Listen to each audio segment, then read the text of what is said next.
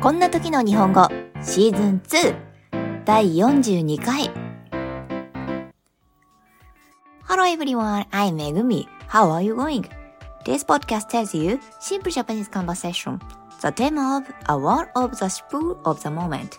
Please listen to this podcast.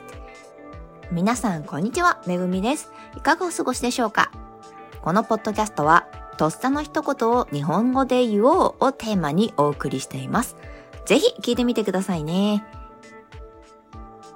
Today, I'm going to quiz you on same kanji readings. If anything, I've corrected a few that I think that better to be able to read. These characters if you were to live in Japan. 今日は漢字の読み方についていくつかクイズしてみます。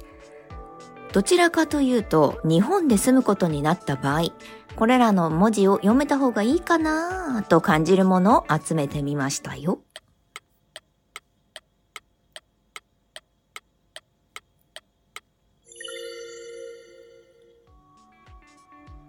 Now, the answer I will read in turn.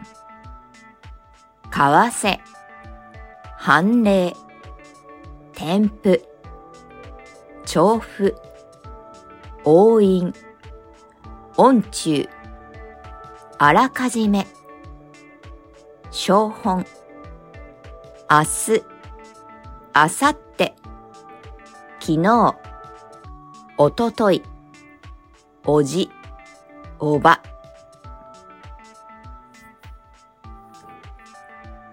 Did you read any of them correctly? 正しく読めたものはありましたか Instantly, uncle and aunt can also be written in other kanji. Even Japan people are confused about this. But they use oji if they are the elder brother of their parents, and oji if they are the younger brother.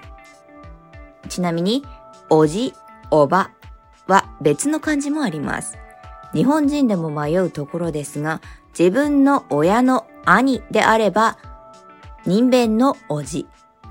弟であれば、もう一つのおじを使うように分けられています。This is difficult because there are cases where different kanji characters are applied to the same readings.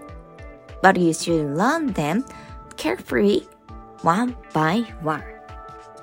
このように同じ読み方でも違う漢字が当てられる場合も多くあるので難しいのですが、一つ一つ丁寧に覚えていきましょう。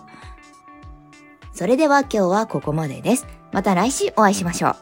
That's all for today. Thank you for listening and see you next week. Bye!